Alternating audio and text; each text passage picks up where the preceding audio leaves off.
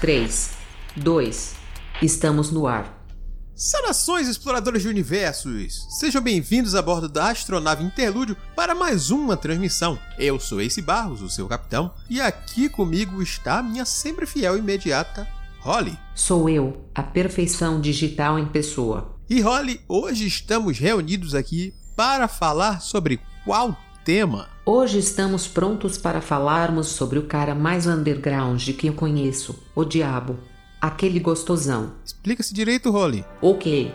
Hoje teremos um bate-papo sobre o amado seriado de TV americano, Lucifer, atualmente uma produção da Netflix. É desse diabão que estou falando, ok? Melhorou. E para bater esse papo sobre a série com bastante spoilers, quem estará neste programa conosco? Muito bem. Está aqui a nossa querida multitarefas e super talentosa Camila Loríquio. Olá, pessoas! Voltando em sua segunda participação, o escritor Ian Fraser. Oi, oi, oi, meu povo, estamos aqui. E lá do Boteco dos Versados, a nossa amiga Lígia Colares. Olá, gente! Então vamos pro papo após os nossos recados.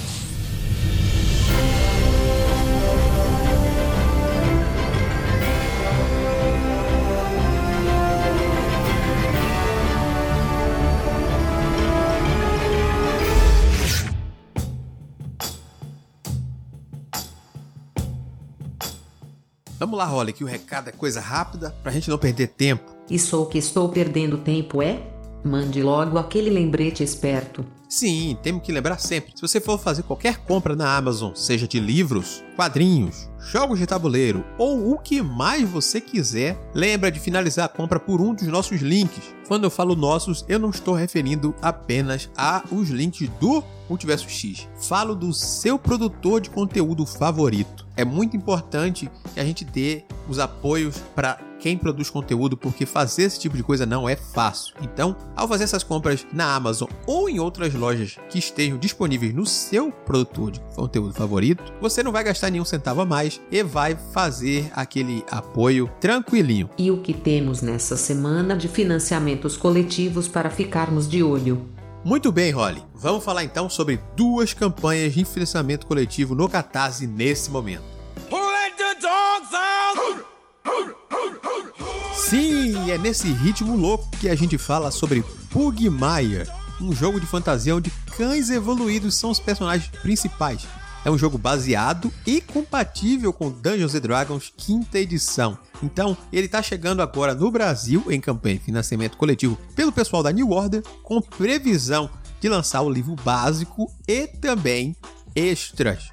Então, se essa campanha der muito certo, a gente vai ter muito mais do que apenas um livro desse universo. E lembrando que os primeiros 50 apoiadores que fizerem apoio na categoria físico levam também uma HQ contando a história deste universo de Pugmire. Ele parece ser um jogo bem divertido e é uma porta de entrada boa para quem quer jogar RPG aí. Ele vem com as regras da quinta edição como um livro básico, sem a necessidade de você comprar os livros básicos do sistema. Então, ele é um livro completo. Isso vai ser ótimo, uma mão na roda. Acesse catarse.me barra Pugmire, P-U-G-M-I-R-E, Pugmire.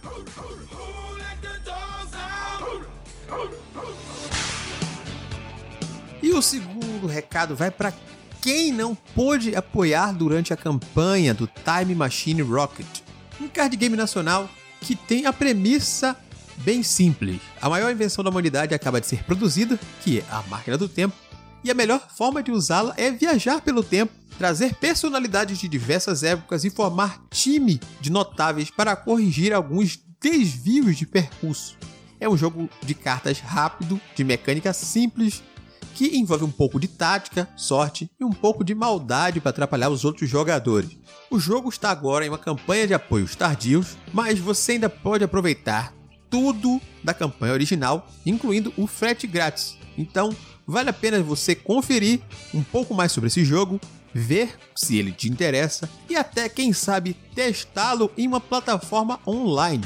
Então, junte seus amigos, conheça esse jogo, garanta a diversão para que você, nesse confinamento, tenha mais uma opção do que fazer ou guarde para quando pudermos nos reunir, fazermos a maior festa. E assim terminamos o nosso recado. Vamos lá pro episódio. Hashtag partiu.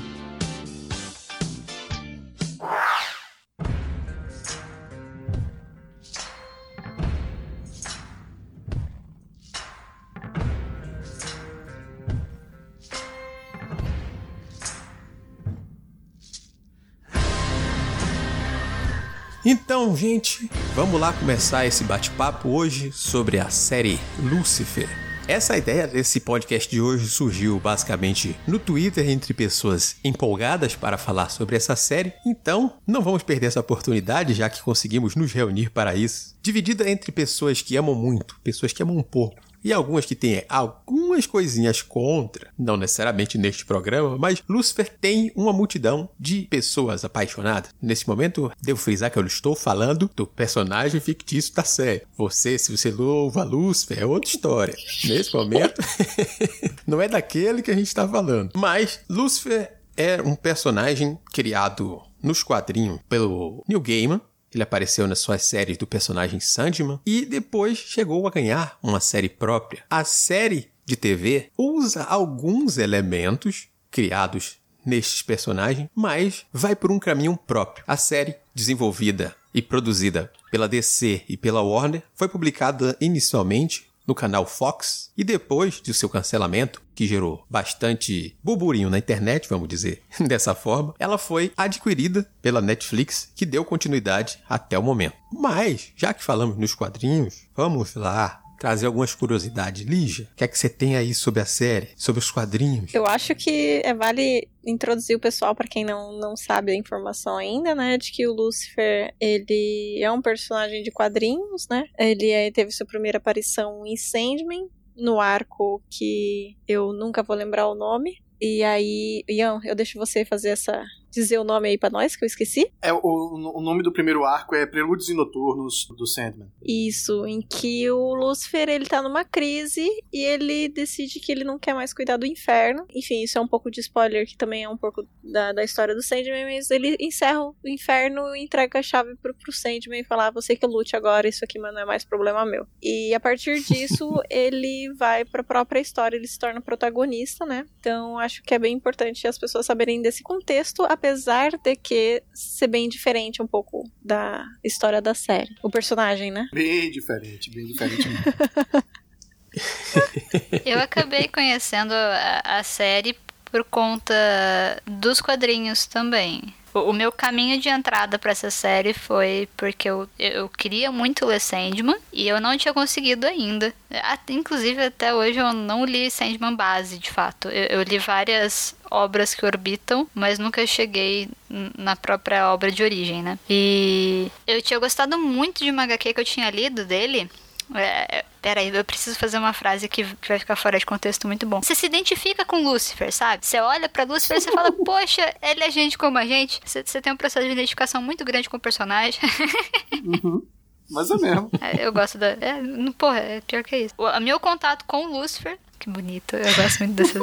É muito bom, gente. Eu tô muito feliz. Essas frases vão ser o programa inteiro.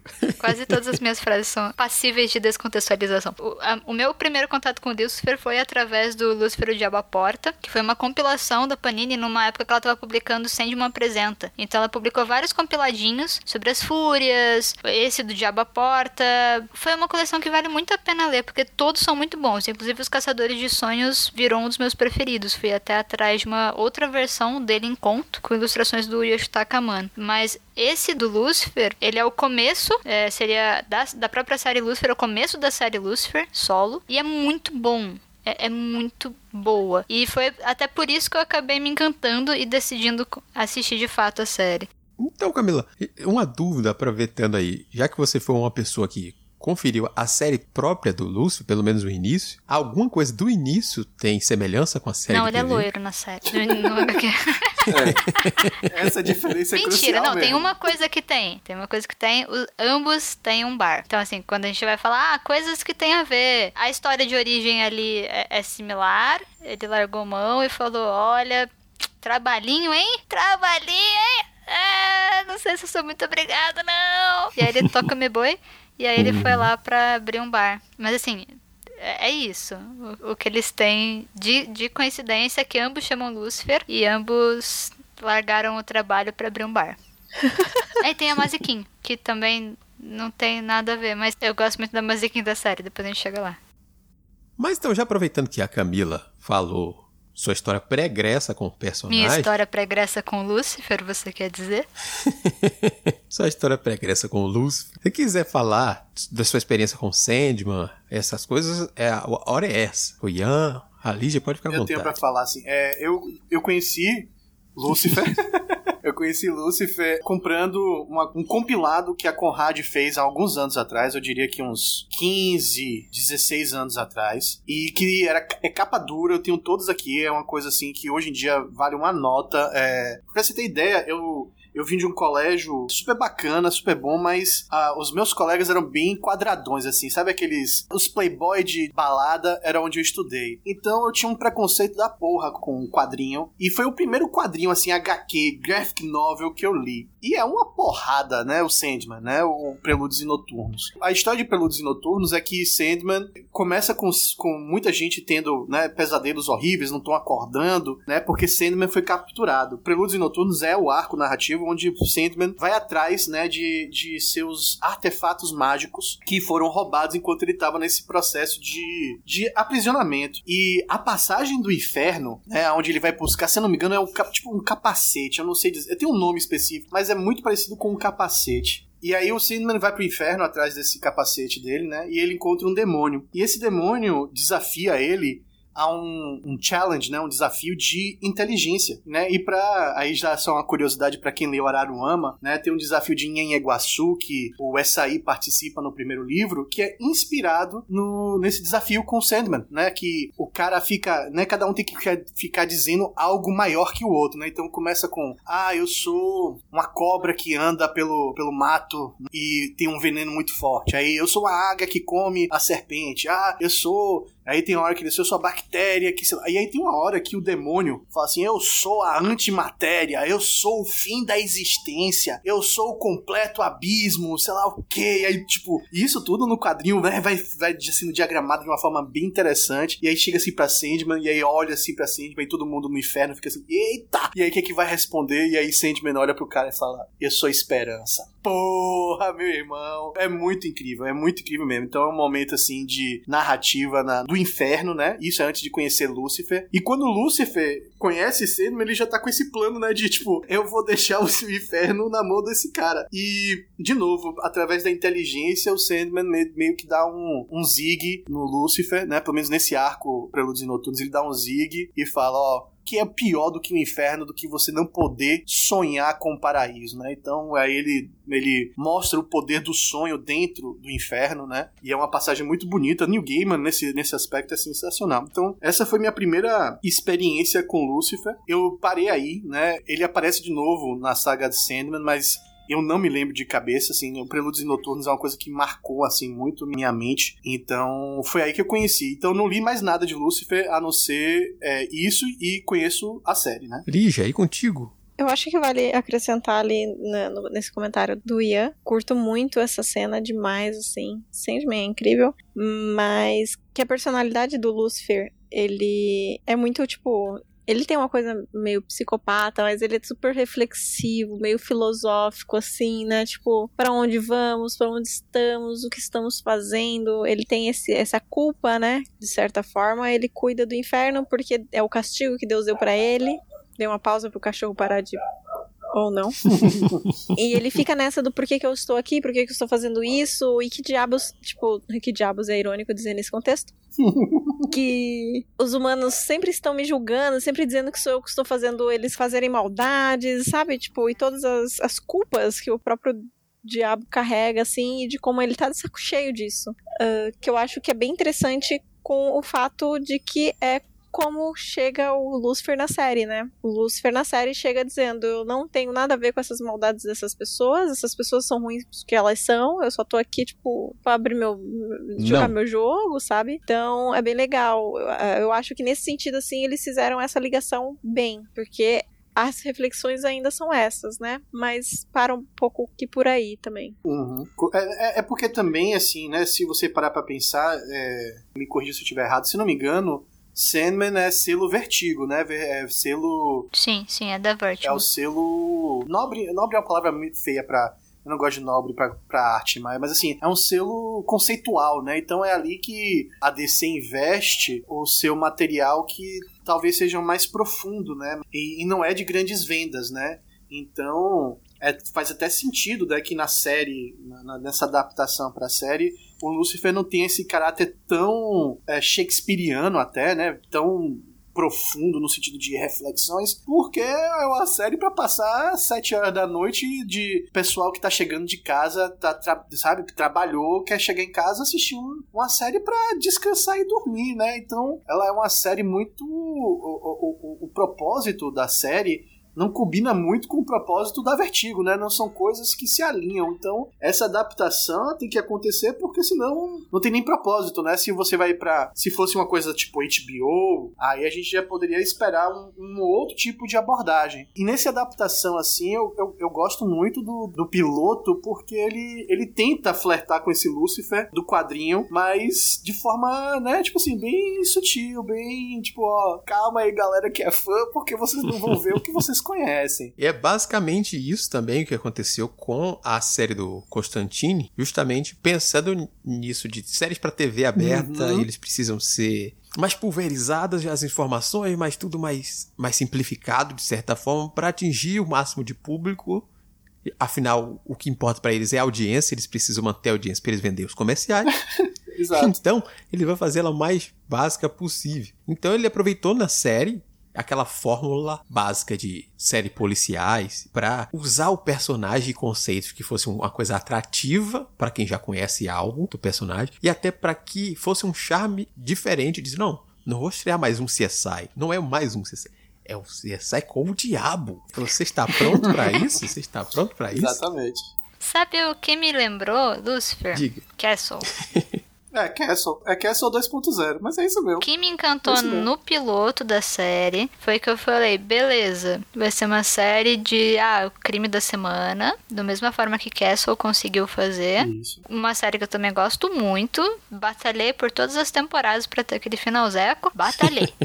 Sim. Mas assim, Lucifer tem o mesmo charme inicial daquele piloto, sabe? Ele, ele é exatamente o que vocês comentaram. Ele mostra uhum. muito bem que o público é outro, a proposta vai ser outra, e vai ter um personagem ali que é Lucifer. Uhum. Não sei se eu já vou causar polêmica aqui agora já, mas vocês estão falando dessa coisa do hum, de ter o roteirinho ali, de ter uma fórmula meio pronta, mas eu acho que o desenvolvimento da série não deixa isso para trás. Sabe? Porque você tem. Eu não sei até que temporada que a gente vai nessa conversa. É isso. Pode ir tudo. Hoje a gente tá livre de spoiler aqui. A gente vai analisar a série tranquilo. Pode ir. Beleza. Porque assim, a gente começa realmente com ele sendo todo bonachão, todo. É, tô aqui na festa, foda-se o mundo, foda-se o inferno. Só que, com o tempo, com o desenvolvimento do personagem, o fato de já fazer terapia, que eu acho sensacional, ele acaba trazendo algumas discussões que eu acho que são muito, muito profundas, no sentido de ele não ser o culpado das maldades do ser humano, e depois a gente entra naquele ponto do que, na verdade, o, o diabo, o Lúcifer é necessário para que as pessoas sejam condenadas pelos seus crimes, sabe? Então ele seria de forma, de, de certa forma, a justiça sendo aplicada. E depois também vem aquela do. Vem aquela do próprio Lúcifer se identificar um pouco com os seres humanos e por que que ele. e deixar de ser aquele bonachão, sabe? Então eu vejo um processo de evolução nele que vem muito da terapia que ele faz façam terapia, mas também da construção do personagem, que são discussões muito profundas, sabe? Eu já eu parei alguns episódios do Lucifer e fiquei tipo, caraca, a Mazekin também, mas eu acho que é melhor a gente não falar sobre ela agora, mas também tem coisas para falar sobre ela, sobre humanização e coisas assim, sabe? Então, eu não acho que por eles estarem usando uma fórmula de cada dia um crime e aquelas piadas e ele ser sempre meio cretino com a parceira dele, tire um pouco da profundidade da discussão. Eu acho que eles só mudaram a abordagem, porque eles estão falando com outro público, entende? Mas Castle também conseguia chegar nisso.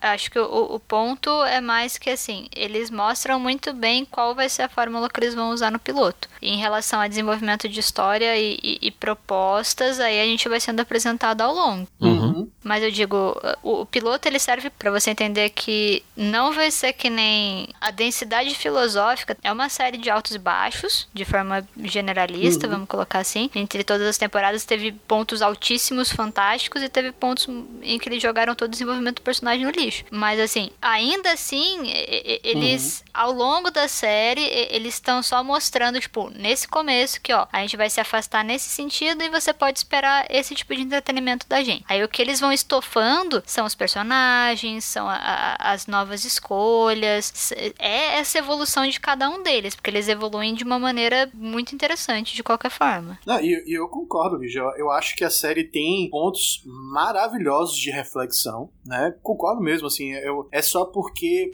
eu acho que a densidade que o, o Neil Gaiman bota principalmente de referência, cria esse verniz, talvez a palavra também nem seja verniz, mas cria esse, essa visão, ou então esse debate um pouco mais distante do, do, do público comum, né? Do público que quer descansar. Mas não por isso tem, não, não, não vai ter momentos muito interessantes. Você falou da, das características do Lúcifer, eu apontaria aqui duas coisas assim que tornam o Lúcifer um personagem muito interessante para você pensar não só como um, eu como um criador de conteúdo de escrita, né, de, de, de escritor, mas você também alguém que quer analisar que é Lúcifer é o personagem que não mente, mas todo mundo acha que ele mente. Isso, isso para uma noção de bom e mal, onde a gente tem né, dualismos é, sendo jogados à torta e à direita. O mundo hoje é muito nesse, nesse aspecto, né, preto e branco, no, as zonas de cinza somem total. É muito interessante porque o, o, o diabo tá falando sempre a verdade.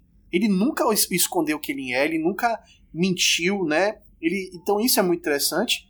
E tem uma frase, eu acho que é lá pela segunda temporada, que eu acho que é a, a, a minha predileta, que ele fala: Eu não gosto do mal, eu puno o mal, né? O papel dele não é de, de gostar que as pessoas estão fazendo coisas erradas. O papel dele, que quando ele estava no inferno, era punir aqueles que eram escrotos, aqueles que eram maléficos, né? Então tem esse papel dele que, que, que é, é crucial até para você parar para pensar no mitos, no mito, né, é, é fundador do cristianismo. Né? Então é muito interessante, é muito. É, é, tem momentos muito bacanas e muito profundos. É só porque eu acho que ele tá dentro de um, de um molde que precisa ser digerido, né? É, que é uma coisa assim mais mais fast food, né? Você tem que estar tá naquele processo de 25, 24 episódios por temporada, esse tipo de coisa, né? Que precisa criar também uma barriga, que precisa criar né, um, um corpo de conteúdo é, que não dá para você sustentar 24 episódios num ano, onde você tenha profundidade shakespeariana e dantesca é. e, sei lá, volteriana toda hora, né? Então é, é isso que eu, quando, quando eu falo que o piloto acho que resume bem, é mais por esse vertente, por essa visão. A vantagem de um bom piloto, né? Porque, tipo, quem é fã de quadrinho e vai pegar aquele primeiro episódio vai dizer, tipo, ok, esse não é Lúcifer, não quero ver isso, e não precisa. Não existe nenhum tipo de expectativa a ser, tipo. De que não vai ser quebrada ali, naquele caso, né? Não quer dizer que seja ruim ou, ou, que seja. É, é simplesmente um objetivo. Você tem um objetivo claro Exato. Que assim, é visível quando você tá vendo o piloto ali dado para você, sabe? Você sabe o que você vai esperar e aí você pode ser surpreendido com algumas coisas. Exato. E, e também fala muito, fala muito sobre a série, né? Que ela conseguiu ter essa sobrevida após cancelamento, que não é uma coisa fácil, né?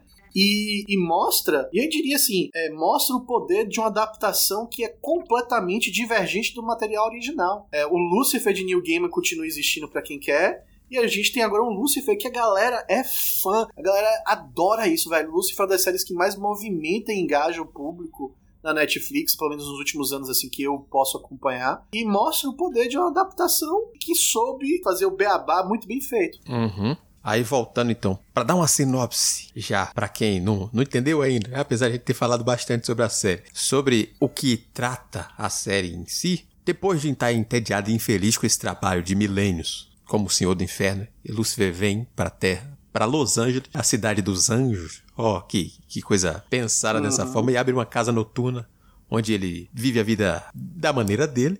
Como é o nome da casa? Eu esqueci agora. Lux. É um piano bar. Importantíssima parte do piano bar.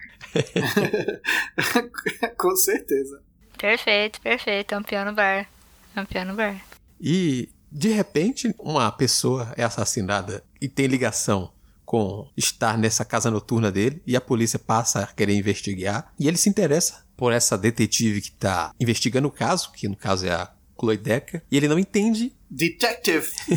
Detective! ele não entende justamente o que tá chamando tanta atenção e por que ela resiste tanto a ele. E ele fica curioso. Ele começa a querer ajudar a, nos crimes, justamente pelaquela coisa que o Ian falou, de que ele tem que punir os, os maus descobrir a coisa, mas ele quer estar tá ali do lado porque ela chama a atenção dele para isso. E ele acaba desenvolvendo um gosto por estar ao lado dela, ajudando ela sempre como um consultor, um detetive consultor, a la Sherlock, o tempo todo para tentar se envolver com as coisas e estar o mais próximo possível dela. E os episódios a gente vai vendo, então, ao decorrer das temporadas, a relação entre os dois sendo construída, entre os personagens coadjuvantes que também vão aparecendo, que são bem cativantes também, em boa parte, alguns estão meio assim e outros mais roubam a cena, mas é engraçado pensar assim que a série ela é meio inconstante, inclusive. O Ian falou do número de episódios. Se parar pra ver, cada temporada tem um número de episódios totalmente diferente da outra. Ela iniciou com uhum. 13 episódios, depois foi um pouquinho mais, 18 episódios, depois 26 mais padrão. Aí depois foi pra Netflix, que encerrou a terceira temporada e foi pra Netflix 10. Aí depois 16, mas separado em 8, depois 8, como se fosse é. mini temporada.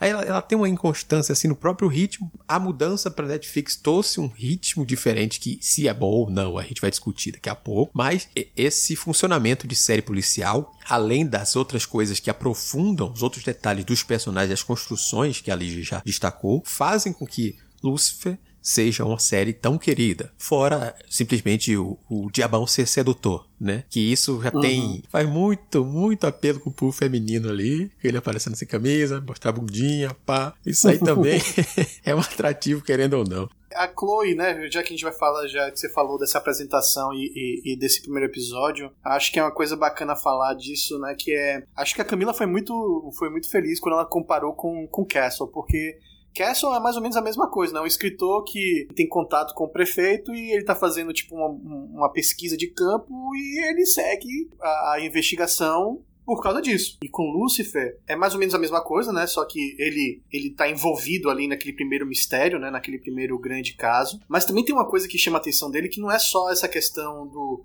da atração no sentido né, de, de, de e, e, quando eu tô falando de atração no caso de Lucifer ela é ao longo da, da, das temporadas a gente vai vendo que é além do físico né uma coisa até metafísica né da atração dele com o Chloe. Mas também tem uma outra questão que eu acho bem bacana bem bacana que é, é ela torna ele humano né no sentido de ela, ela torna ele vulnerável né no sentido de que quando ele tá perto dela ele sangra né ele se machuca enquanto quando ele está distante ele é o diabão invulnerável, né?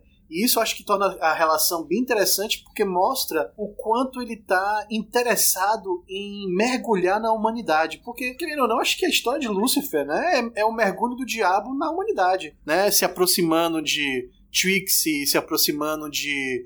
Uh, ai, como é o nome da terapeuta? Ela é ótima. Poxa, esqueci o nome dela. A Linda. Linda, exato. Então, é, quando você tem esses personagens que são humanos e trazem a humanidade dele, eu acho que esse é o bacana, esse é o momento que que o Tom Ellis mais brilha como, como o protagonista de Lucifer, de, da, da série. Eu sei que vocês estão falando disso, mas eu acho que essa coisa de, é importante a gente dizer para quem não sabe que o Lucifer ele tem um, um poder né? Que é o de que ele poder encarar a pessoa e fazer pergunta, tipo, o que você deseja, o que você mais deseja, e a pessoa não consegue mentir para ele. Isso. E querendo ou não, pra Chloe, que é uma detetive, essa é a maior, melhor resposta que ela podia ter, porque, tipo, se a pessoa tá investigando assassinato e ela precisa saber quem queria o cara morto, era a melhor pergunta. Então, tipo, ele se torna uma ferramenta útil para ela, né? E, e, e, ela é a única uhum. pessoa que ele conhece que não cai nessa lábia dele. Então, Isso. tipo, ele fica naquela, tipo, que tá acontecendo? Exato, exato. Tem um desafio ali, né? Tem uma questão que ele precisa também investigar, né? No sentido de descobrir o que é que tá acontecendo ali. Verdade. Né?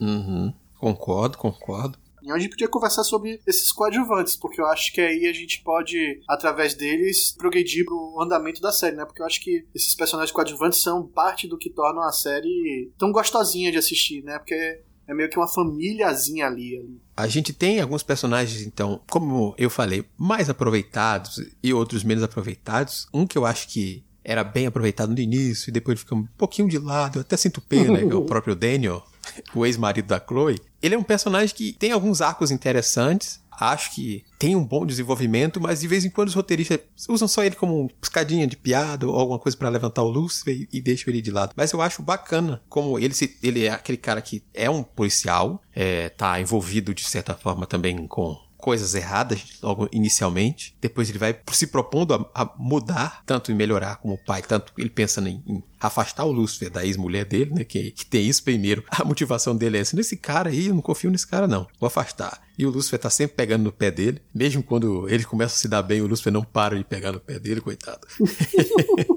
O Daniel, ele tem um ponto alto, né? Depois que aparece a outra coadjuvante, que seria a Charlotte, né? Uhum. Que é quando eles mais investem, assim, no, no personagem. Você vai para lugares que você não esperava. Uhum. E isso eu acho muito legal de acompanhar ele. Embora, sim, Uhum.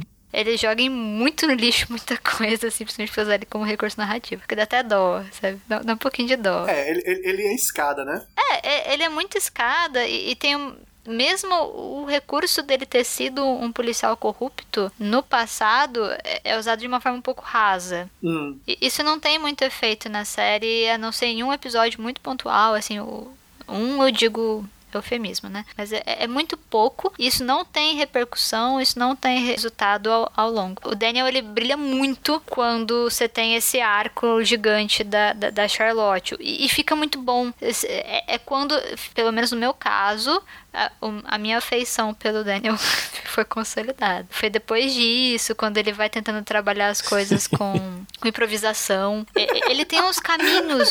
Não, é, é, tipo, é tão ridículo, mas tipo, é tão. É a cara dele fazer um negócio daquilo. E ele.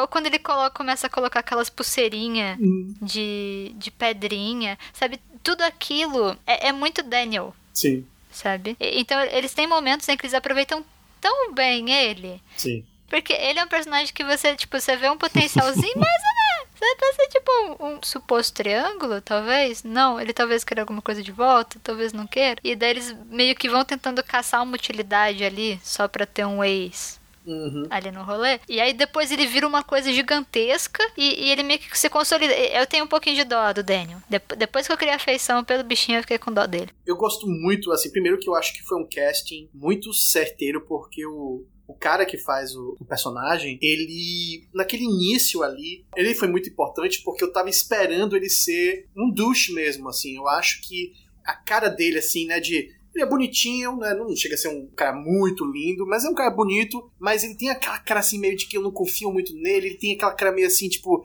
velho, eu, eu, eu não sei se esse cara. E eu gosto que ele me surpreendeu, porque eu tava esperando que ele fosse o vilão. Eu tava esperando que ele fosse o contraponto dessa grande narrativa da primeira temporada, né? E que não é, né?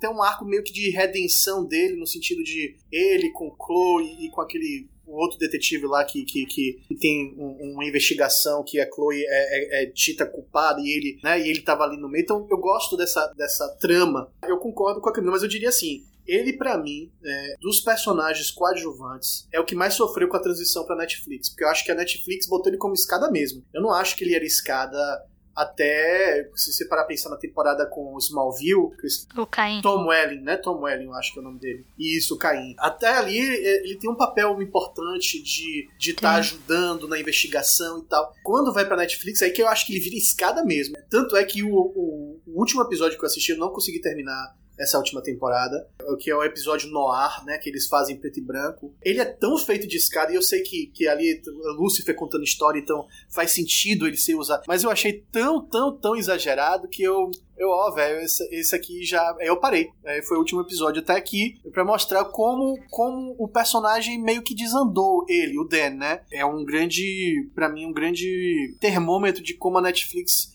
não soube dosar ali bem o que a Fox estava fazendo, na minha concepção, melhor. Né, de, de personagem, como o Spinoza. Nunca tinha pensado nisso, mas eu gosto tão pouco dele que não me importava. Você não gostava de Tem uns Spinoza? problemas, o, o Dan, ele tem. Ah, eu gosto dele. Ah, sim, eu tenho totalmente a mesma. Agora vocês falando, realmente, a gente tem uma evolução em todos os personagens ali. Você, eu consigo criar a, a linha deles ali, mas o do Spinoza eu não tenho mesmo, não. Realmente é, é mal cuidado. Uhum. Mas eu realmente tenho essa visão do Lúcifer de que ele é o secundário lá, sabe? tipo, eu comprei tanto a narrativa do Lúcifer em relação ao Spinoza que, tipo, nunca me. Nunca parou, nem parei pra pensar nisso. Tadinho, lixo. Desculpa. Assim, eu sei que ele não tem muito. Ele não é muito.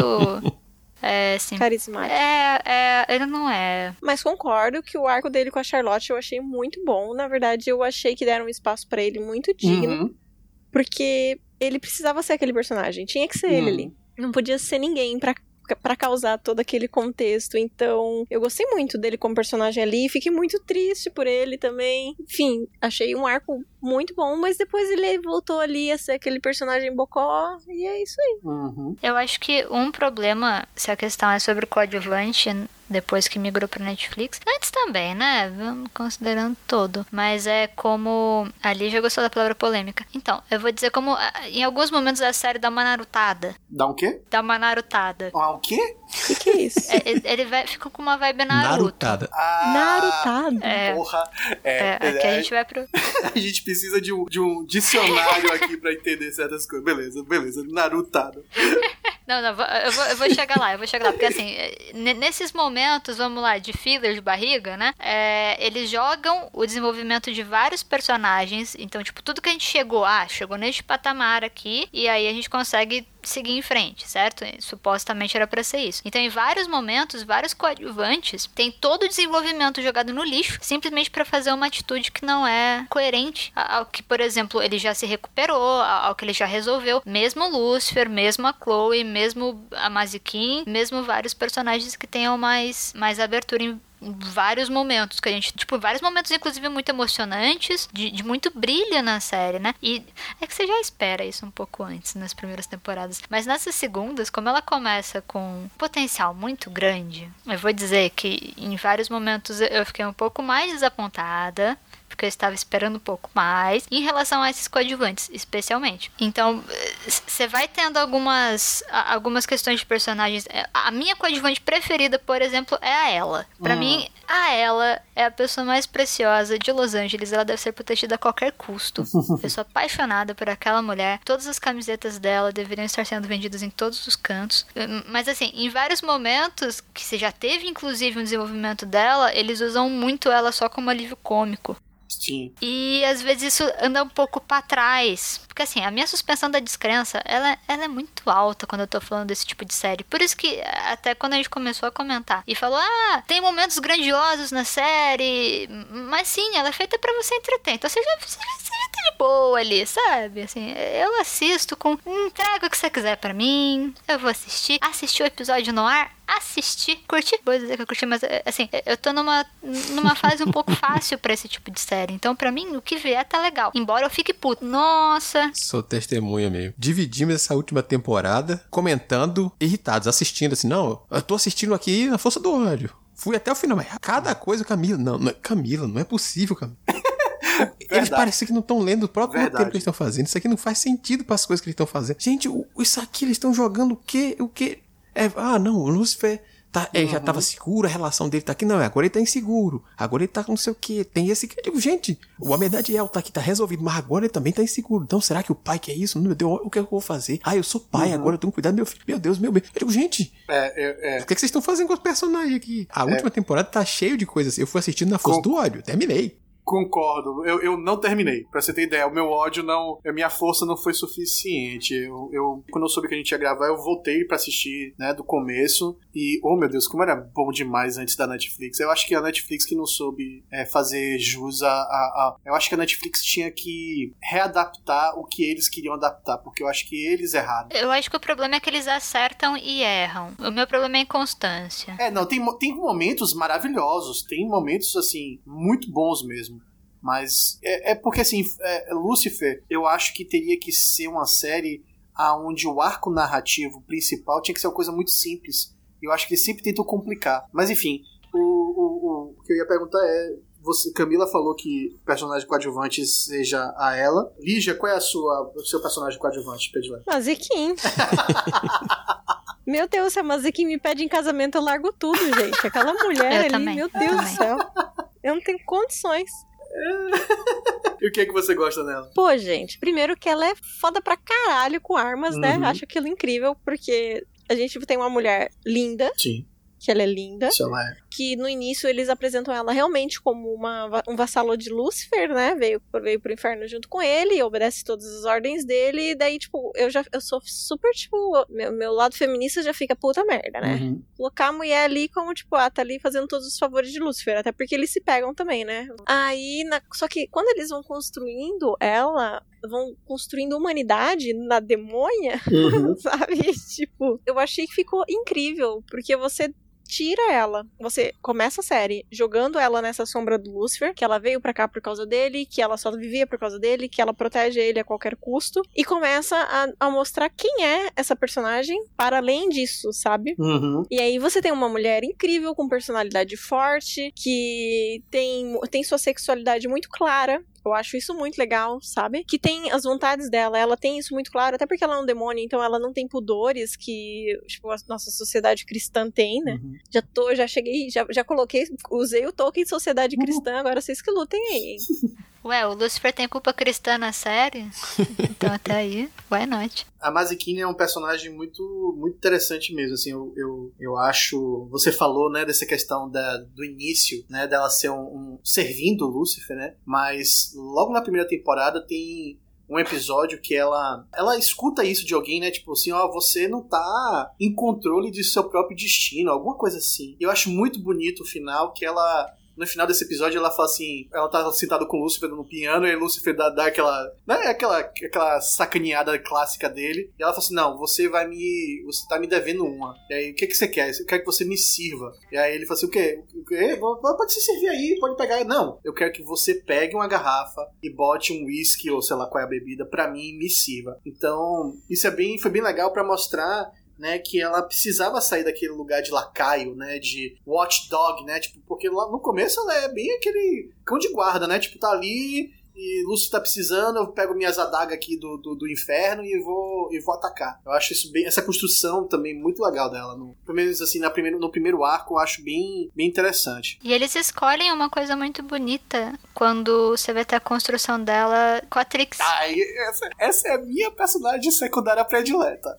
Por isso que eu não gosto da É Netflix. perfeito, a Trixie. Uhum. E, e, assim, eu gosto muito da Maisie. A Maisie, ela é maravilhosa e o que eles fazem com ela, de usar ela da mesma forma que o Daniel, chega a ser ofensivo. E, especialmente em relação ao que já tinha sido construído de uma forma tão bonita antes, sabe? Sim, sim. E com a Trixie, com a Chloe, com a independência dela, com, essa, com largar de ser capacho. Sim. É, é, eu, eu, eu, eu sinto, eu, assim, aí voltando então assim pra mais aqui e falar sobre minha coadjuvante predileta, a cena que eu mais gosto de Lucifer, a minha colega de trabalho, Ananda, não vai escutar, mas enfim, eu adoro Ananda, então vou fazer essa homenagem aqui pra ela. Ela falava dessa cena que ela gostava muito, né, que Pra mim, é... quando eu assisti, eu falei assim, pô, essa cena é muito bonita mesmo. Que é a cena do Halloween que Trixie tá querendo sair de, sei lá, motoqueira é, presidente de Marte. Alguma porra muito louca que Trixie quer. E a mãe tá botando ela de fadinha, a avó, na, na realidade, tá botando ela de princesa e sei lá o quê. E aí, mas aqui mostra pra ela o rosto dela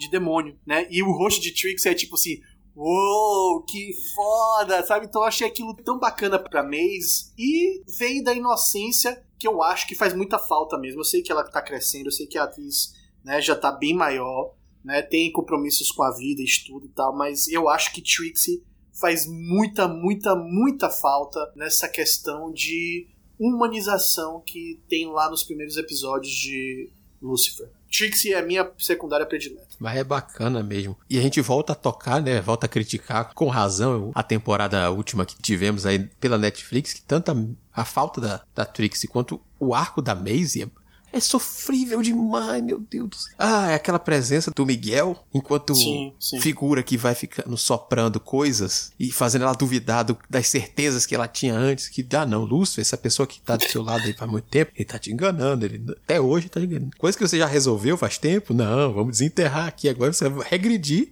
Ai, eu, eu não tava falando nada porque eu não tava. Eu tava tentando lembrar de uma situação específica e eu não lembrava, mas agora você falou disso aí e eu fiquei furiosa. Real, assim. Porque, mano, não. Realmente, agora eu tenho que concordar com o que vocês estão falando. Era isso. Ai, é frustrante.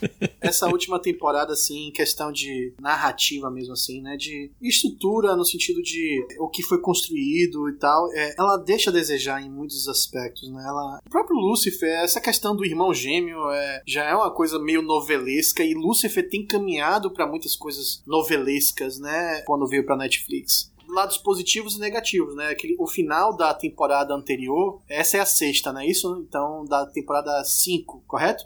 5? Não, acho que a 5 a gente tá se vestindo em duas partes. Ela terminou É, na tem- quarta. Tá, então. Foi, foi, foi publicada metade, metade. A sexta, que será a última, ainda não foi ao ar. O final da 4 é bem novelesco, mas é bem bacana, tá ligado? É, é bem empolgante. Pena que, de novo, né? Quando a gente volta, a gente volta pra esse irmão gêmeo controlando, enfim.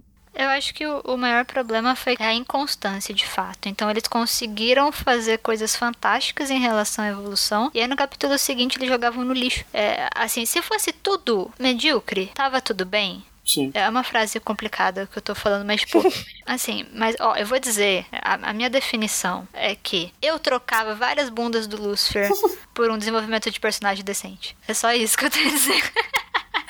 Já não sei se eu concordo, não. Não, é, é assim, por isso que eu tô falando, assim, o meu nível de, de engajamento é que eu chego a trocar várias bundas do Lucifer por desenvolvimento decente da história, sabe? Porque tinham momentos em que eles foram gloriosos, e aí tinham momentos em que eles simplesmente destruíram tudo. E eu falava, por que, que vocês estão usando o pouco tempo que a gente tem de série pra isso? É isso, eu, eu sinto. O que, o que acontecia com as temporadas mais longas? Você tinha desenvolvimento de personagem pontual, né? Você vai lá vendo e aí, esse aqui é da droga, aí você vê a relação de Lúcifer com a droga e aí você tem um pouquinho mais de conhecimento. Tipo, pra mim um exemplo perfeito, pra mim o melhor episódio da- de, de todos, assim, eu sei dizer qual é o meu, meu melhor episódio de Lúcifer, que é o episódio de- do Father Frank, né? Que ele conhece um padre que tá querendo ajudar um menino que tá sendo acusado de, de um crime. Aquela relação ali, o Father Frank aparece em um episódio e não aparece nunca mais. Né? Até porque ele. o final do, do episódio ele, ele não está mais entre os vivos, né? Mas o, o Father Frank vai lá, mostra uma outra visão para Lucifer, né? Uma visão um pouco menos quadrada de, um- de uma figura religiosa, toca piano, cita, se não me engano, ele cita filmes ou séries ou, ou músicas, e você tem ali, pronto, aí acabou. E aí eu sinto que esses, no Netflix eles criaram um grande filme picotado. E aí a sensação serial, aquela questão tipo, ah, esse episódiozinho aqui é um crimezinho, eu descobri um negocinho aqui, aí eu. hum, Esse dá aquela beliscadinha, aí vai pro próximo. Eu, eu sinto que perdeu essa característica. E não que essa característica seja necessária, mas ela precisava ser melhor adaptada se vai cair pra 13 episódios ou 10 episódios, como é na Netflix, tá ligado? Então acho que esse é o, o, tchan do negócio que, que, que aconteceu nessa mudança Fox-Netflix. Eu ainda acho que a Netflix, na quarta temporada, eles ainda seguraram bem a peteca. A parte da Eva foi uma loucura? Foi uma loucura ali toda a temporada. Mas eu ainda acho que desenvolveu legal. Terminou o desenvolvimento mais ou menos ainda. Quando entra a quinta temporada, ainda mais quando houve a divisão da temporada em duas, quando a gente espera ver o que aconteceu, parece que eles. Ai, vamos dar uma folga aqui. Onde foi que a gente parou? Eu acho que tinha isso aqui. Aí, aí começaram a voltar no roteiro. Assim, nem, nem parece que eles pararam, leram de volta pra continuar trabalhando com maior coesão da coisa, sabe? Não, vamos aqui. Acho que é daqui, tá bom. Vamos nessa. Eu lembro que aconteceu isso aqui. Aí isso vai com, com outros personagens. A gente falou do desenvolvimento de personagens bacanas e, e que se estragam um pouco também. Acontece com o Amedadiel. Hum, Eles desenvolvem o Amenadiel como a figura primeiro, olha, ele é o servo do pai, ele tem que ajudar Lúcio a encontrar o caminho. Lúcio, você tem que entender que seu caminho não é esse, você tem que voltar para suas obrigações, é o desígnio do pai. O que é que o pai? Que o pai fala com você? Aí ele começa a se questionar, aí ele passa a aproveitar a vida terrena. Ele passa a ter aquela relação de, ami de amizade com o Daniel. Ele, ele passa a ter uma relação, primeiro, que, que não dá certo com a Maisie, que depois ele constrói uma relação com a Linda, para depois chegar no final ele ficar na, na, dúvida de novo, depois que ele foi pro inferno, virou, assumiu o lugar de luz. Aí ele, ah, já voltei, mas agora não sei, o que eu faço. Ah, parece que eles desenvolveram até a quarta bem, e na última eles não sabem mais como seguir. Aí começa a fazer, não, vamos lá, gente, podemos puxar pra isso aqui, acrescentar esse outro personagem. E, e, e não sabem fechar muito bem. Mas o Abinadiel também é um personagem que eles desenvolveram bem. Quer dizer, até aí, né? Temos que falar que, que cara bonito, né, velho? Tipo, pra mim ele é. Meu Deus. Top pessoas Lindo. bonitas na televisão é esse ator do Aminadinho. Ele é carismático, ele tem um sorriso que vai tomar banho, velho. É um sorriso que você fica assim, pô, que sorriso bonito, velho. E carismático, eu acho que, principalmente no, nesse início, assim, que ele é mais quadradão, né? Um Aminadinho mais quadradão, mais filho de Deus, né? Mais filho do, do Criador e, e servo do, do, do, do céu né, antagonista, né? No começo ele é um antagonista, ele é o cara que tá querendo ferrar Lúcifer, né? De todos os jeitos para voltar pro inferno. E nesse momento assim, eu acho que que salva e talvez o que tem feito ele ficar na série e mudado é o carisma do ator, porque todo o arco dele ali era pra eles serem rivais, né?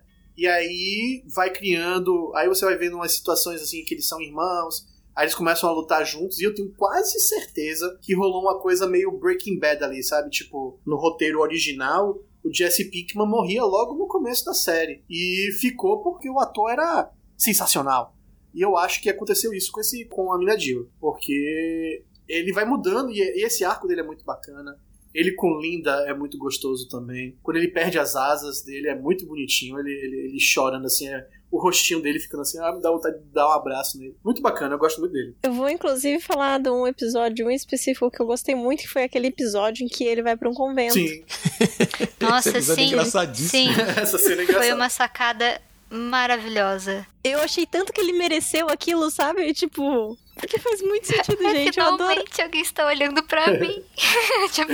é muito bacana. É, tem um episódio também de Amina Jill que é muito bonito, que é, de novo, essas séries, essas séries corriqueiras assim, né, tipo investigação policial, é muito difícil adentrar em certos tópicos, né? Geralmente eles ficam muito no, por isso em ter um engajamento muito grande, hoje em dia já seja comum, né? Mas eu achei muito bacana o episódio que o Amina Jill conhece um menino que é traficante de drogas, né, na escola, é um adolescente negro, e eu gostei muito de, nesse episódio, ele entender que o menino negro, né, sendo morto por um policial, se eu não me engano, não, não tenho aqui na minha mão a cronologia, mas isso eu acho que é antes de Black Lives Matter, no sentido de movimento, né, eu posso estar equivocado porque, de novo, não tô, não tô olhando aqui no, no mapa temporal, mas é um episódio muito bacana, é, ele, de novo, ele chorando, ele entendendo que teve injustiça ali que vai além né, de, de uma injustiça no sentido de, de um crime não, é uma injustiça por causa de tons raciais. Eu achei bem legal esse episódio também. Muito bom esse episódio. Acho que é segunda temporada. Eu acho, realmente. É, chorei horrores esse é, episódio. É, é, Tudo é, que posso dizer muito bonito, né? Tá falando cenas que eu gosto muito, eu acho que eu não poderia jamais sair dessa conversa sem falar da cena do Lucifer cantando Creep no piano. Gente.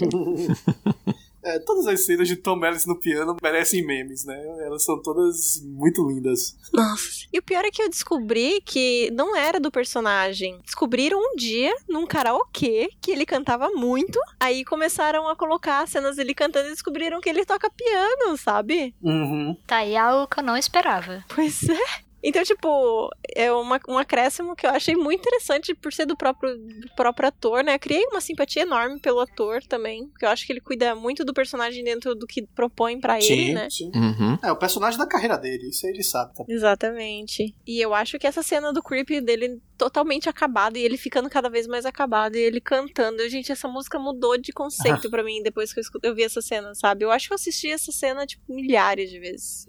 Eu não canso. Ela é incrível. Ele é incrível, o jeito como ele atua. É, pelos olhos, assim, sabe? Tipo, ele tem umas sutilezas na atuação dele que é, que é muito próprio Lúcifer, Isso. assim. É, me dá a sensação de que não daria para dissociar ele de Lúcifer, assim como a gente tem dificuldade de dissociar a Tony Stark, nem sei o nome do cara que faz o Tony Stark. Robert Downey Jr. Isso. Lígia, eu assino embaixo 300 vezes. É, Tom Ellis, é, é engraçado, é, são esses momentos que são muito curiosos para analisar, porque vai, acho que vai além da atuação. Vai para uma coisa assim de encontro. É uma coisa de sintonia. O universo se sintonizou ali e aí isso tá acontecendo, né? E, e, e então assim, eu não sei dizer se ele é um puta ator.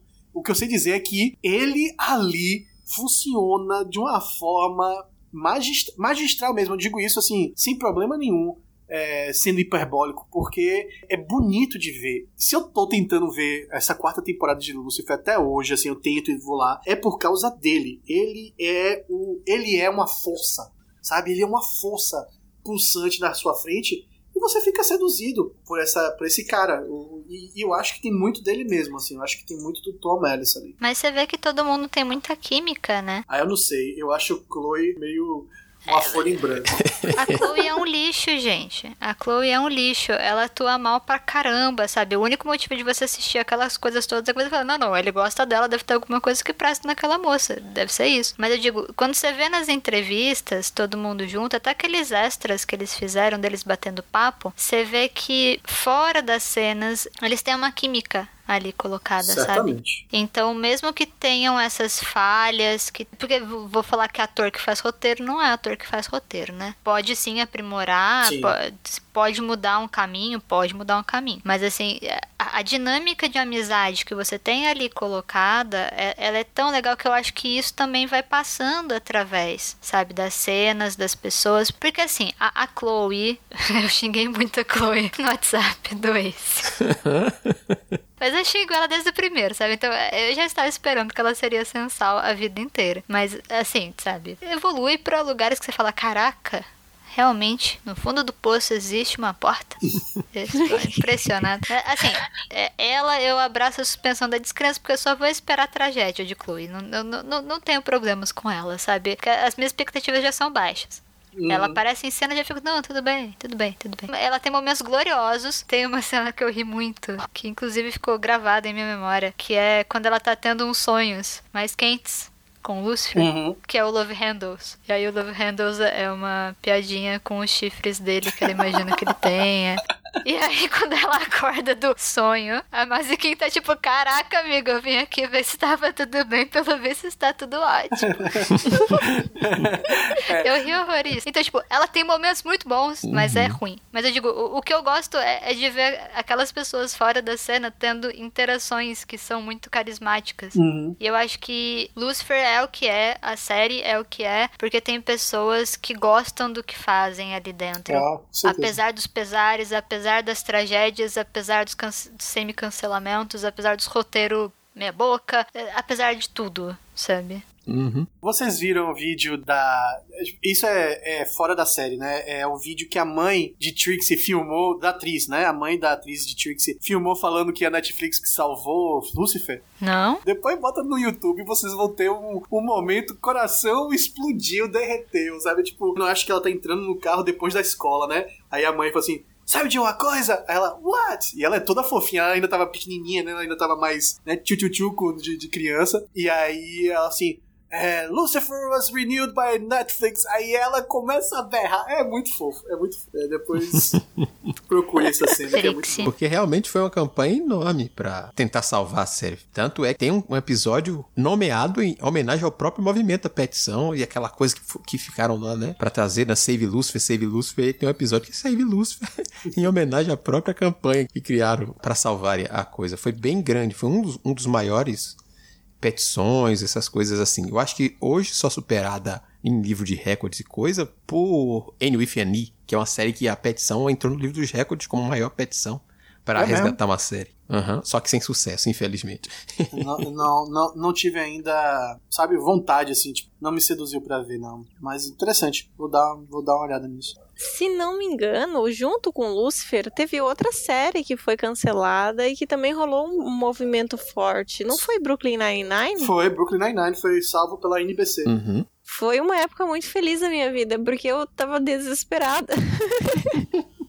Brooklyn Nine-Nine é uma outra aí que a gente pode fazer. Essa é um primor de roteiro. Essa merece porque tem episódios que falam sobre racismo, episódios que falam sobre machismo, misoginia no trabalho. É incrível. Brooklyn Nine-Nine é um É um tesouro. E também era da Fox, né? Incrivelmente. E foi salva. Que bom, velho. Que bom mesmo. Essas duas mereciam, mesmo assim, mesmo não apetecendo meus anseios como, não diria fã, mas como espectador, eu acho que é uma série que merecia pelo menos um arco final, tá ligado? Melhor do que terminar do jeito que terminaria, né? Fico feliz também. Eu vou dizer para vocês que quando rolou o cancelamento de Lucifer e tudo mais, eu vou dizer para vocês que eu não tenho problemas nenhum com finais abertos. E também não tenho problemas nenhums com finais que não sejam felizes, sabe? Então, apesar de eu ter feito também a minha parte ali, meus 0,03% de tweets pro, pro movimento, eu, eu achei que dava para terminar, sabe? Eu não tenho problemas com isso. Tá tudo bem tá tudo ruim, tá tudo ruim, tá triste, tá triste, mas eu não teria problema com isso, sabe? Não sei se também é uma opinião polêmica para vocês aqui.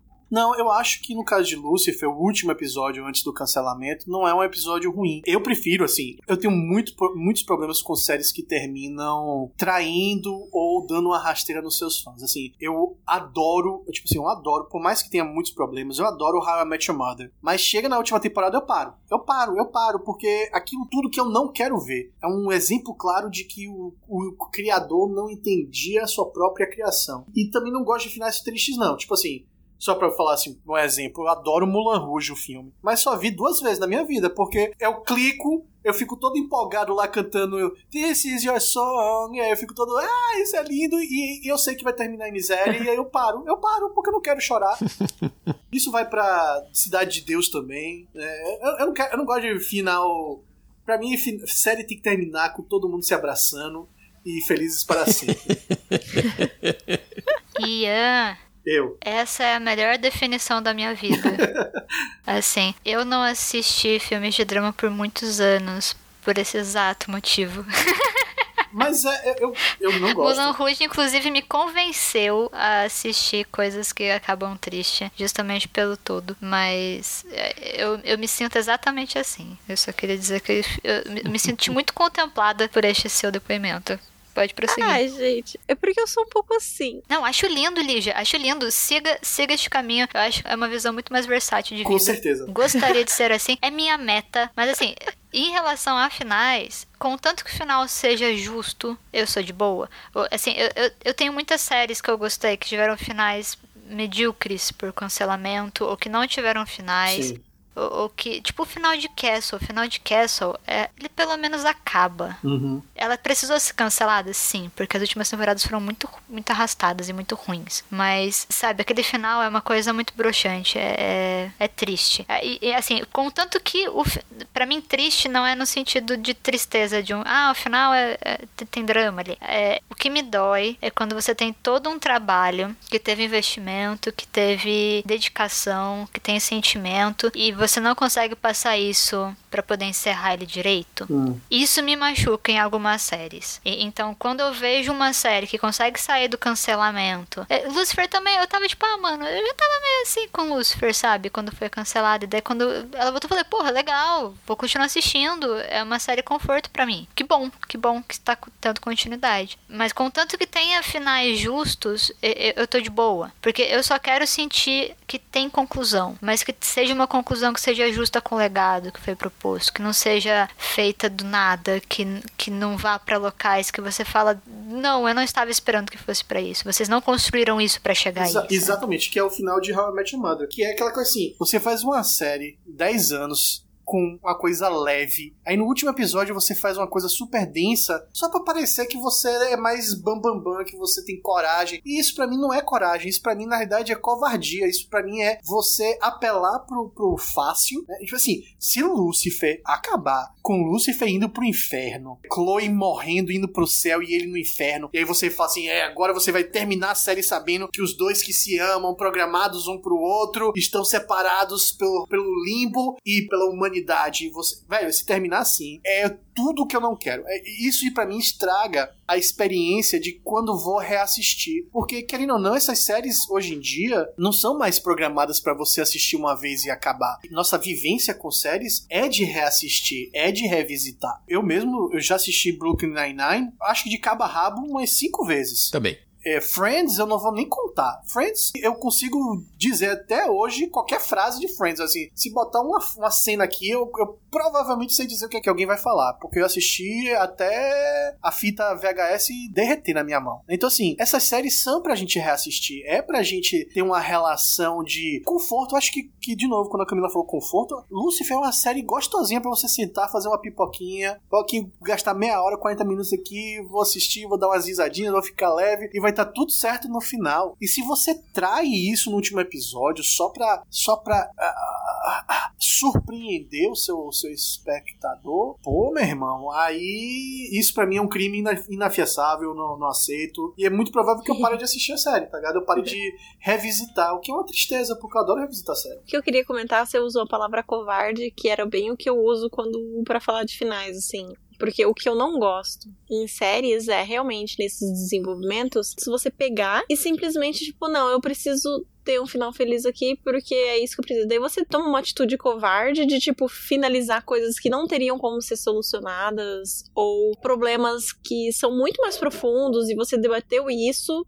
porque você precisa de um final feliz. Para mim, aquela cena final ali do, do antes dele do cancelamento, aquele último episódio para mim, eu achei que seria corajoso terminar daquele jeito, por quê? Porque faria sentido. É muito fácil querer os dois juntos, concordo, mas naquele momento ali, talvez dentro da história de Lúcifer e tudo mais, talvez Deus realmente tenha colocado Chloe na vida dele para ele perceber que a ação dele no inferno era importante. E ele querendo proteger ela e ir pro inferno, tipo, faz muito sentido para mim, faz muito sentido dentro do arco narrativo. E não dar um final desse seria covarde, na minha concepção, né? Claro que depois eles continuaram e tudo aí que a gente falou. Mas é um exemplo que eu acho que é interessante porque eu sei que as, as pessoas querem finais felizes em séries e tudo mais, mas tem séries que não podem ter finais felizes. E aí eu já tô indo mais para linhas de tipo séries um pouco mais dramáticas. Eu não vou falar quais porque, né, ninguém tá precisando de spoiler de outras séries aqui, mas eu tenho duas que eu gosto demais, que uma das coisas que eu gosto é esse final não é o final que eu gostaria, mas é o final que deveria ter. Esse personagem merece esse final, entende? mas é isso, mas eu concordo, eu concordo. Nesses casos aí eu concordo plenamente. Realmente, são séries que precisavam terminar com um tiro no estômago, né? No, com, com a porrada. Não acho que Lucifer precise terminar assim. Eu só queria acrescentar uma coisa sobre essa questão das séries e os finais. Eu acho que algumas séries têm um problema justamente por serem pensadas para serem mais longas, tanto nos seus números de episódios e tudo mais, que funcionariam muito bem em séries limitadas sabe? Duas temporadas, três temporadas, eu quero encerrar nesse ponto. Encerrar, saber onde, onde eu quero finalizar. A falta de saber onde quer chegar acaba se perdendo, parece, ao longo do tempo. E eu acho que Lúcifer acaba sofrendo disso aí. Não, eu consegui achar um ponto final. Esse ponto é o final mesmo? Não. Esse ponto final era só um ponto de um parágrafo. Deixa eu trazer mais um parágrafo e tentar esse ponto. Só que aí eu vou estendendo a história além do que eu preciso, onde eu poderia fechar de um jeito bom, e vou transformando e acrescentando. E aí, aquela hora que o escritor erra a mão, mesmo tendo episódios satíricos com a própria série, como tem um episódio dentro da série, que eles vão investigar uma série que o cara faz o papel de Lúcifer com a Chloe dentro da série, mesmo ele brinca com o tom ruim da, da própria série, nessa paródia dentro do episódio, e eles têm noção do que eles estão fazendo, mas ao mesmo tempo eles não sabem a, aonde finalizar. E esse estender demais acaba errando. Eu acho que tem séries que sofrem com isso sabe? Eu acho que Lucifer poderia acabar. Eu sei que agora vai acabar, pelo menos é o que é dito. Sexta e última temporada, assim como Brooklyn Nine-Nine já anunciou, oitava e última temporada. Ah, meu Deus. É, prepara o coração, vai acabar as duas. É que não tem mais clima para continuar Brooklyn Nine-Nine. Em relação a Brooklyn é isso, não tem mais clima para você fazer isso. Algumas séries precisam disso para evitar que ela caia no desgaste sabe? E eu acho que Lucifer se desgastou muito com essa temporada, principalmente o trecho final. Não necessariamente somente o, o, os oito primeiros episódios, mas o trecho posterior é sofrível. Dói. Dói bastante. E aí eu não sei se vocês concordam com, com essa opinião. Concordo. Concordo plenamente. É exatamente o que você contou, assim, de, de falar, tipo, ah, tem, tem coisas que são estendidas, ah, seja por pressão, seja por grana, seja porque, ah, tá dando certo, a gente tem que extrair o máximo, né? E aí é, é, espera-se já isso dessas séries. E, então, até quando a gente tem, antes de cancelar, tiveram episódios sofríveis ali, sabe? Você já tem questões que foram bastante sofríveis naquela época. É atualmente, eu, pós 2020, que não dou mais conta de episódios muito longos. Que que eu olho pro negócio e falo, nossa, uma hora de duração, pra que tudo isso? Resume 20 minutos aí, né? Porque eu não consigo mais prestar atenção em coisas tão longas assim. Você vê uma temporada que é longa desse jeito, cê, a gente começa já a pensar nisso, sabe? E, e tem alguns exemplos de séries que foram muito boas que souberam a hora de parar. Por mais que sim, esteja dando muito certo, estejamos ganhando muito dinheiro, você tem uma equipe muito legal que está sendo mantida por um trabalho cheio de dedicação, mas a prioridade é o quê? A prioridade é a história? Se a prioridade é a história, então é legal saber o momento de parar, sabe? Breaking Bad fez isso muito bem. Breaking Bad falou, eu vou ter exatamente esses episódios. Ah, mas tá dando muito certo, você vai ter que continuar. Não, eu não vou continuar, eu vou parar. Uhum. Sabe? Então você tem grandes séries que se perderam nisso, inclusive a série que foi super mencionada por ter essa carinha de Lucifer que é Castle. Castle se perdeu. Foram 10 anos de série. Foi uma década. A gente acompanhou todo mundo, a gente envelheceu com os personagens, sabe? É, é legal? É legal. Uhum. Mas uma hora você tem que largar o osso, você tem que deixar os personagens terem as resoluções deles. Sim. Se não acontece o que acontece em várias séries. Lucifer não é a única. E Lucifer é vítima disso em alguns momentos. Eu quero até acrescentar que eu sou o tipo de pessoa que gosta de assistir séries que acabam. É muito difícil eu pegar uma série. A não ser, por exemplo, ah, assistir Brooklyn Nine-Nine. Por quê? Porque são episódios de 20 minutos e é super suavinho, sabe? Tipo, Dá para assistir várias para sempre, assim. Agora, Grey's Anatomy, 72 temporadas, 106 episódios cada temporada. Eu não vou assistir isso. Eu. eu quero que as coisas acabem. Supernatural para mim acabou na quinta temporada. Eu não assisti mais. Tudo que existiu depois, tipo, é um mundo paralelo. Eu não assisti mais. E eu gosto que as coisas acabem. Eu gosto de que as coisas se encerrem. Eu gosto que as coisas se expliquem. Não precisa me dar um final feliz. Só termina. É isso. Muito obrigada. Um desabafo. Supernatural é um outro exemplo de série que, que para mim, é, termina mais triste do que precisava terminar. É, é, é, eu gosto da ideia da série terminar assinando o que ela é né, assinando o que ela é. Pode não ser exatamente o que você desejava. É claro que todo final é agridoce, no sentido de. Eu sei, eu não tô aqui para defender Friends no sentido de uma série que tem seus milhares de problemas. Tem, tem, não vou aqui discordar disso, mas naquela época, pra mim, né, quando eu tava assistindo na Sony, era, era DirecTV, não era nem Sky, era DirecTV. É, Friends foi uma coisa muito importante para mim. Muito, muito. Então, quando terminou, é claro que é triste no sentido de você saber que esses personagens não vão ter novas aventuras, mas é um final digno no sentido de a gente deu risada até no último episódio, sim, a gente tá se despedindo, mas vamos dar risada. Então, assim, eu gosto de séries que, que assinam, que terminam assinando, né? Então, eu acho que Lucifer precisa se achar na Netflix aí. A Netflix precisa, na realidade, verdade, sentar, né, os roteiristas dessa série sentar, olhar e ver qual é a assinatura de Lucifer. Porque, querendo ou não, nessa, nessa maluquice que foi esses últimos episódios aí, a série tá meio perdida, né? Tá meio que não sabe o que ela quer ser. Então, como é que vai terminar sem saber? Como é que você termina alguma coisa sem saber quem você é? eu sinto que Lucifer tá ainda em, em ela precisa arrumar a casa para terminar. Concordo, concordo. Agora meu medo é isso. Como é que eles vão fazer isso com essa última temporada mesmo? Não faço ideia. Eu sei como é que vai terminar, eu vou dizer aqui e vai acontecer. Então pronto. Eu tô até me arrumando aqui na cadeira, pera aí. Então vamos lá para saber como é que vai terminar, vamos lá. Cada um pode dizer o que é que espera pra esse, a conclusão da série, mas a gente vai começar com o Ian, porque o Ian já sabe como é que vai terminar, vamos lá. Já sei, já, já li, já li o roteiro até. Não, Lúcifer vai terminar sério, de alguma forma esperançoso, no sentido de que o sacrifício de Lúcifer vai salvar Chloe de alguma forma, né? Porque ela é humana, ela tem Trixie, que é uma criança que tá crescendo, então não tem como ele continuar ali eternamente e ser aquilo ali, né? Então, o que eu presumo que eles vão fazer é ele salvando ela e o ele no inferno sendo a solução mais agradável. Tipo, ele fez isso porque é isso que vai salvar Chloe, é isso que vai deixar Chloe lá bem. Não duvido que apaguem a memória no sentido de que o. Ah, isso aqui talvez não tenha acontecido desse jeito, pode ser um final de novela. Eu, eu acho que vai ser uma coisa assim. Ele no inferno, Chloe com Trixie bem, crescendo, e ele olhando para aquilo e falando assim: Eu tô no inferno, mas é isso que eu queria. Porque é o único final feliz com ele indo pro inferno. E eu acho que ele vai voltar pro Ia, termina com a frase perfeita. Tá no inferno, abraço capeta. e tá no inferno, abraço capeta. Camila, o que é que você espera aí?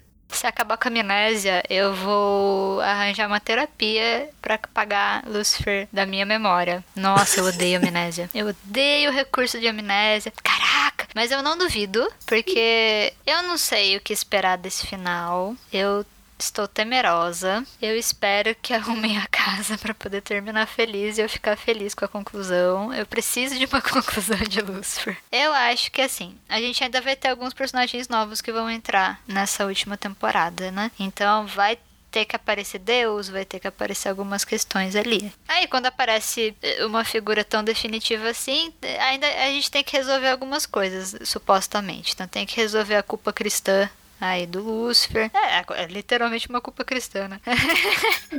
Pô, não, mas assim, essa frase, essa frase, pô, tem que chamar Bauman, vai ter que chamar os maiores filósofos do mundo. Tipo assim, Lúcifer vai resolver a culpa cristã Lúcifer. dele, pô. Eu espero que ela resolva a culpa cristã de Lúcifer, já que ele está fazendo terapia faz tantos anos, né? Obviamente que a gente não pode colocar degraus, assim, nessa, cansáveis, assim, na terapia desse jeito temporal, né? Mas ele é, ele é o capeta, então a gente pode confiar que ele tem potencial. Até porque já constrói-se essa questão de, tipo, é, se eu tô punindo os maus, então eu tô obedecendo Deus, então se eu tô obedecendo Deus, tá, tá algo estranho. Tá algo estranho. Era pra ele receber feliz os, as pessoas más, né? Enfim, questões. Questões aí sobre o inferno cristão. De qualquer forma. Tem que resolver a culpa cristã dele. Tem a questão do Aminadil criando ou não o filho dele. Tem a Maisie a ser resolvida ali. Eu acho que eles vão ficar juntos, novelão, no final. Talvez tenha uma cena daquela, tipo, passagem de tempo, sabe? Tipo, ah, anos depois. Filhos, aquela, aquelas coisas, né? Todo mundo tem que procriar. Uhum. Mas talvez tenha anos depois ali no inferno, talvez, alguma coisa assim. Ela vira a nova rainha do inferno. Não sei, tô chutando aqui. Eu, eu, não, eu não, sei se eu pensei tanto assim no final, porque às vezes eu prefiro não pensar. Tem, tem algumas questões, tipo, Daniel já tá quase que bem resolvido, embora tenha a questão de ah, agora finalmente todo mundo sabe que ele é o capeta. E não é só uma figura de linguagem, tipo, ah, legal, eu sou Lucifer, uma piadinha. Não, ele é realmente Lucifer. Finalmente você tá, tá nesse ponto, sabe? Eu, eu acho que assim, uma coisa que eu tô esperando esperando para ver nessa última temporada é finalmente as pessoas entendendo que Lucifer é Lucifer. E eu quero ver como eles vão explorar isso de uma maneira mais legal. Mas, é, assim, se tiver amnésia, eu vou ficar muito puta muito puta. Eu espero que só tenha o um finalzinho feliz e aí uma passagem de tempo para os dois reinando o inferno. E coisas clichês ali, bem novelinha. Chloe no inferno é uma coisa que eu não consigo ver eles fazendo. Vestido preto, assim, sabe? Aquela coisa bem gótica, suave, sabe? Ela de preto, aquele cabelo loiro descendo, assim, ela com uma coroa. Tocando Noite Preta, né? Calada Noite Preta. Tipo Vamp, Vamp é Perfeito, novela. perfeito. É... Mentira, talvez uh, fique a Menadil, mas o Menadil agora tem filho, ele não vai querer ficar. Ah, eu não sei, eu não sei. Eu acho que eles criaram várias armadilhas para eles mesmos conseguirem fazer um final de novela. Então, eu não sei o que esperar desse final. Eu só espero não ficar puta. É isso. Lígia. Eu tava pensando aqui, tive bastante tempo para pensar, né? Uma coisa que talvez seja uma boa solução para esse problema seja o próprio filho da Manediel. Porque, querendo ou não, ele é uma criatura que ele não pode viver na Terra. Uhum, é um celestial. É. Exatamente. Então, ele, a gente tem um problema que é quem cuida do inferno e a gente tem o que, que se faz com essa criança, né? Então, tipo, somando os dois, os dois ali. Por mais que, ah, crueldade colocar a criança no inferno, mano. Falar de crueldade com religião católica aqui, não vamos conversar, não. Mas se você é amigo de quem comanda o inferno, vai ser um inferno para você mesmo? Fica aí a questão, né? É, é, assim, como eu não vi uh, o arco final, é capaz de Maze ser a solução do inferno, né? Mas como também seria escroto com Maze, né? Porque ela já, ela já superou essa questão. Tá certo que é um vai e volta danado, mas a Maze que eu me lembro assim, ela já superou isso. A questão até da, da amizade que ela fez com, com Eva, né? E, e até uma coisa meio que romântica mesmo, assim, né? De, de, de, de uma paixão ali. Tornaria cruel também Maze, mas eu não, não me surpreenderia se Maze Maze fosse pro inferno também, assim, para ela uhum. reinar lá. Porque, querendo ou não, dos personagens, é a que mais se adaptaria lá sem ser tão Vamos pensar assim, reinado essa é uma coisa, tipo, é um tipo de, de, de sabe, de, de, organização social? Vamos colocar uma organização anarquista, eles trocam poder, cada um vai um tempo lá, sabe? Você Uma tá esperando mais- muito dessa série, Lígia. Tipo, oi? Você tá esperando muito dessa série. Tá. Eu tinha, eu tinha pensado também numa possibilidade meio Persephone pra Chloe, sabe? Tipo, ah, eu passo um tempo aqui, passo um tempo lá, minha casa de inverno, minha casa de verão, minha casa de inferno, minha casa de verão.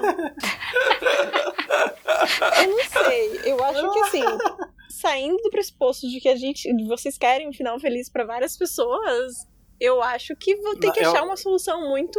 Porque agora entra Deus na conversa, né? E querendo ou não, gente, Sim. até onde me contaram, Deus pode tudo. Exato. E no Deus é quadrinho, a gente tem a solução de que o inferno não fica abandonado. Deus faz uma armadilha ali e coloca dois anjos pra cuidar do inferno, né? Hum. Então, É, é, é porque isso, a série, a série, como ela não tem um norte, ela fica bem. Ela fica bem perdidinha, né? Porque, querendo ou não, não sei se vocês se lembram, mas ah, tem um irmão de Lúcifer que ele mata, né? Que veio, veio até com a daga de Micael, né? Veio com a espada O de. Uriel, né? Eu não me lembro o nome dele, mas é o cara que fez Sopranos. E assim, Deus estava querendo muito que Lúcifer voltasse. Então, é, assim, eu ainda acho que o final vai ser triste, mas eu ainda acho que o melhor final seria. seria ó, ó, olha o final que eu vou dizer. Esse final aqui seria assim: ó. É, Lúcifer fica com Chloe. Ela fica velha, ele continua jovem, ele fica amargurado e o inferno é tomado por, por alguém, né? Pode ser algum demônio lá. E Lúcifer fica na Terra como um castigo. Esse sim seria assim, triste, mas surpreendente.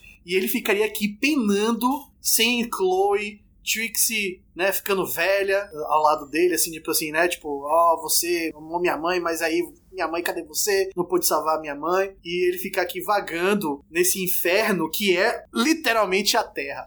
Porque, velho, o inferno pode ser ruim, mas a terra, meu irmão, tenho quase certeza que é pior. Tenho quase certeza. velho. Aqui, aqui o bicho come. Ué. Esse seria o final realmente surpreendente. Esse seria o final surpreendente. É, esse eu acho que eu até gostaria, mesmo sendo triste. Mas eu duvido que eles vão tão longe.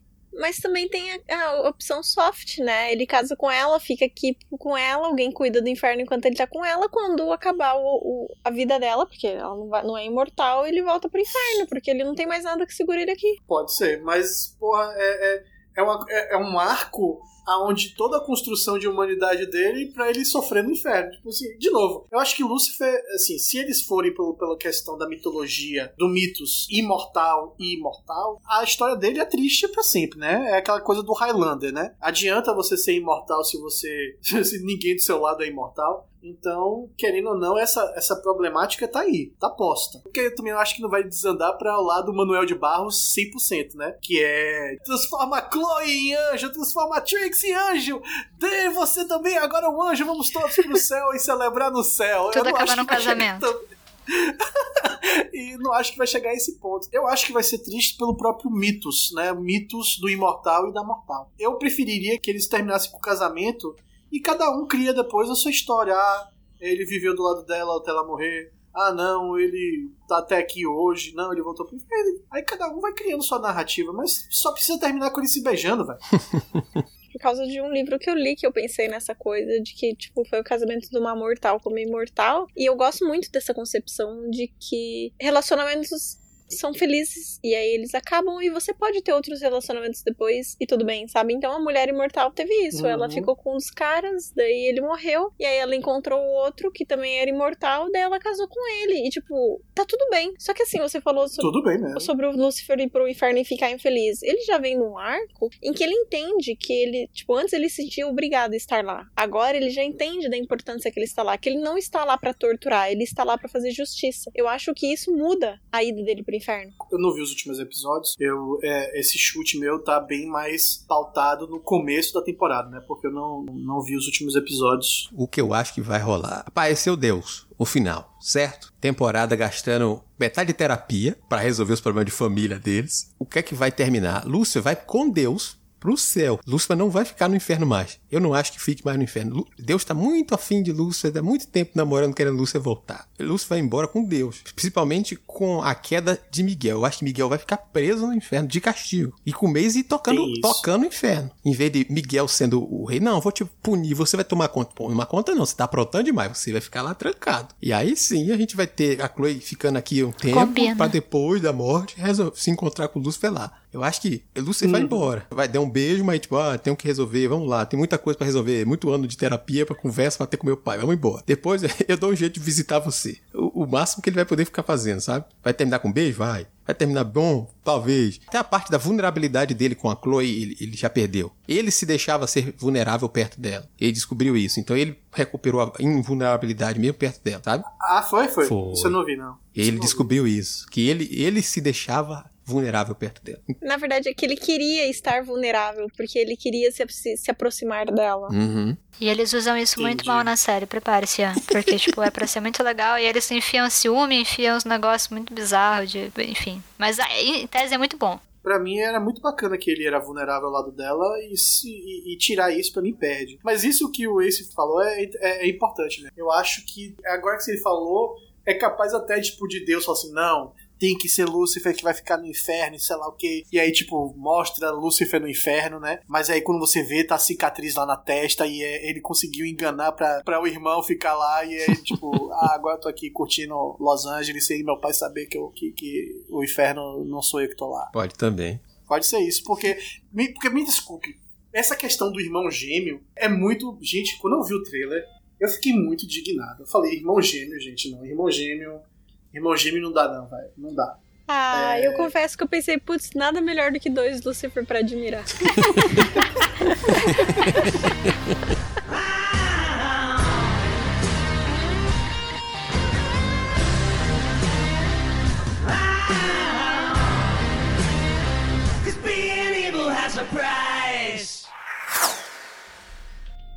E é isso. Esse foi mais um episódio do Interlúdio. Se você curtiu, se você gosta bastante da série, se você não concorda ou concorda com algo que a gente falou, vem estender esse papo através dos comentários. Marca a gente nas redes sociais, vem no nosso Discord, comenta na postagem lá no nosso site, mas para saber exatamente como você faz essas coisas, a Holly vai te explicar a partir de agora. Bom, vem com a Holly.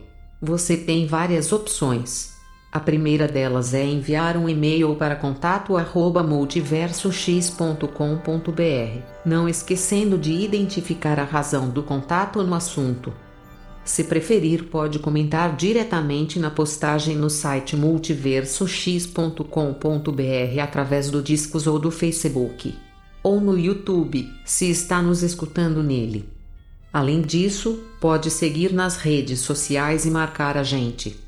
Estamos como arroba multiversox em todas elas. Ademais, as nossas arrobas individuais estão na descrição do post. E claro, o mais especial, vem fazer parte da nossa comunidade no Discord, bater um papo com a tripulação e, quem sabe, ler e até gravar com a gente. Não marque bobeira e confia na Holly que se brilha. E a gente não pode deixar de agradecer também a presença dos nossos convidados. Então, se você quiser acompanhar mais do trabalho da Lígia, a Lígia vai ter o prazer de nos explicar como é que você faz. Então, o principal lugar para me seguir é no Twitter, com arroba Lígia Seculares. Lá vocês eu falando de vários projetinhos que eu tô trabalhando, que eu tô ajudando a divulgar. Vocês podem me escutar falando várias opiniões polêmicas no podcast Boteco dos Versados, arroba Boteco Versados. Aí vocês podem ir lá, a gente tá com episódios quinzenais, falando sobre livros e quadrinhos. E de vez em quando sai um texto meu também no site Geek and Feminist. Lá eu tento falar mais sobre o mercado literário, sobre coisas que estão acontecendo, umas reflexões. As meninas lá que me aguentam, que divagação vai longe, vocês já perceberam? E é isso, podem me chamar lá. Qualquer coisa, se quiser falar mais sobre Lúcifer, gente, é só dar um arroba lá, me chamar que a gente continua conversando. E agora, Ian, o espaço é seu. Falei como é que a gente acompanha os seus trabalhos por essa internet de meu Deus. Ah, maravilha. De novo, agradecer pelo convite, né? É, é sempre bom. Já é minha. Nem sei mais dizer, já, já não sei dizer se é a segunda ou a terceira, mas enfim. Já temos aí uma história bacana e eu- toda vez que eu participo aqui eu, eu me divirto muito. Pra me achar nas mídias sociais, arroba TT, né? De teclado, mas é só arroba disléxico, me acha em todas as mídias. Mas assim, eu tenho me afastado muito das mídias sociais, eu não. Não, não é um ambiente que eu tenho gostado muito, então é muito difícil de me encontrar lá, tá ligado? Mas se quiser dar um privado e tal, manda que de tempos em tempos eu olho e respondo. É, mas eu tenho andado um pouquinho afastado das mídias. Por hoje é só. Nos encontramos na próxima transmissão. Tchau, tchau.